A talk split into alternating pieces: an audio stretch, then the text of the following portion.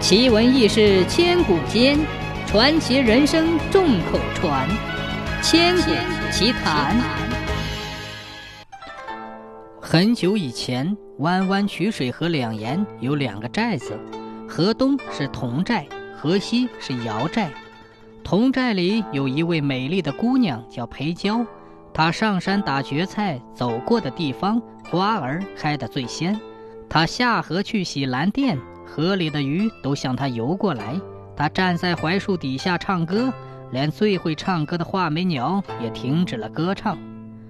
寨子里很多后生都想讨他，可他一个都不答应。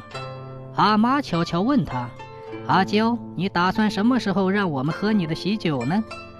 他低着头回答：“阿娇日子长着呢。”说完，提着篮子到河城洗布。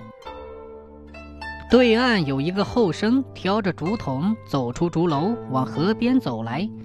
这个后生叫阿高，他是瑶寨里最英俊的后生，从小跟着阿爸打猎，练就了一身好剑法。姚家姑娘大都想把自己的花献给他，可他一根也不接受。姑娘们看得出来，他早已爱上对面那个同族姑娘。阿娇和阿高从小在渠河边交上了朋友。阿高经常把小鸟、鲜花绑在箭头上射到对岸去。阿娇挥动着手中的铜锦向他微笑。随着年龄增长，他俩的情谊越来越浓。阿高一听到裴娇的歌声，不管龙桶里有没有水，就挑着水桶往河边跑。阿娇一听到阿高的木叶歌，也就随手捡起一块布片，往竹篮子里一放，提着竹篮就往河边走。有一次，他们又在河边相会，阿高把一根根项圈绑在箭头上射过去，阿娇急忙捡起放在竹篮，他也掏出一块彩色的铜锦，包着一块岩石，用力地丢过河去，力气不够，铜锦落在河心。阿高急忙跳下河去拿，他刚游到岸边，被头人看到了。头人一把夺去铜锦，丢进河里，骂道：“你不要祖宗了，为什么要仇家的东西？”从那以后，阿娇有几天没见到阿高了，他心里也想念。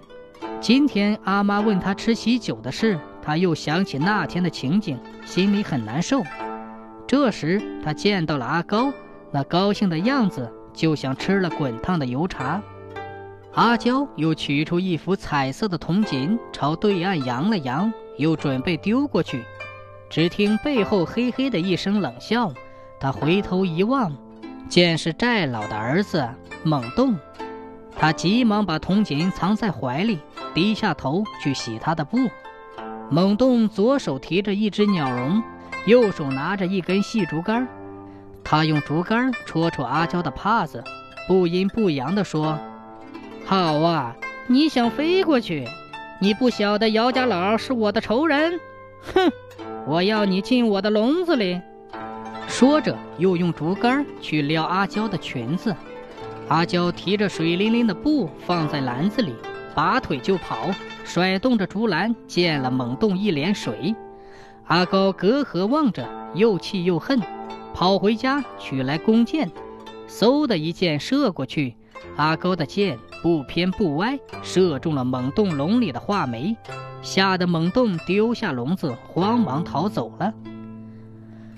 晚上，阿高坐在河边，望着阿娇的窗口，他吹响了木叶歌，轻柔的夜风把这多情的木叶歌送过了河，送到了正在织铜锦的阿娇耳畔。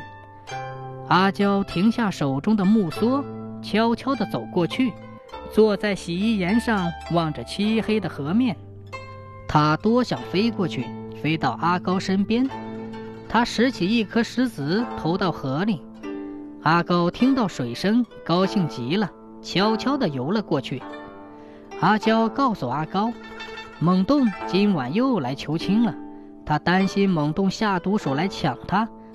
于是他俩商定第二天一起逃出寨子，到曲水河上游独岩山脚下相会。天亮了，阿高用竹筒灌了一桶糯米，又用笋叶包了一块腌鱼，带上弓箭，正要出门，突然对河传来阿娇的呼喊声。阿高跳出门，飞一般的跑到河边，往对岩一望，只见阿娇一边喊一边往河里跑来，猛洞带着一帮人在后面追。阿高挽起弓，搭上箭，朝着走在最前面的一个人射去，那人应声倒地，但后面又一个上来了，他接连射倒几个，但箭射完了，他大喊一声“阿娇”，便往河里冲去。猛洞见阿高的箭射完了，又喝令人去抢阿娇。阿娇急了，就往河里跳去。阿高刚刚游到阿娇旁边，岸边一阵乱箭射来，他俩一起沉下了河底。渠河上飘起了一股红红的浪花。晚上，有人看见渠水河面上腾起了两条龙，龙身拱起，化成了一座弯弯的大桥。两个龙头直立在桥中间，龙尾连着两沿的寨子，人们叫它回龙桥。每到夜晚，回龙桥就架起来，两岸的男女青年都会到桥上相会。天亮时，人们散去，回龙桥又消失了。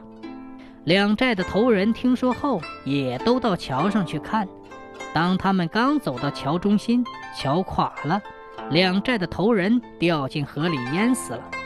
从那以后，回龙桥就日夜的架在取水河上。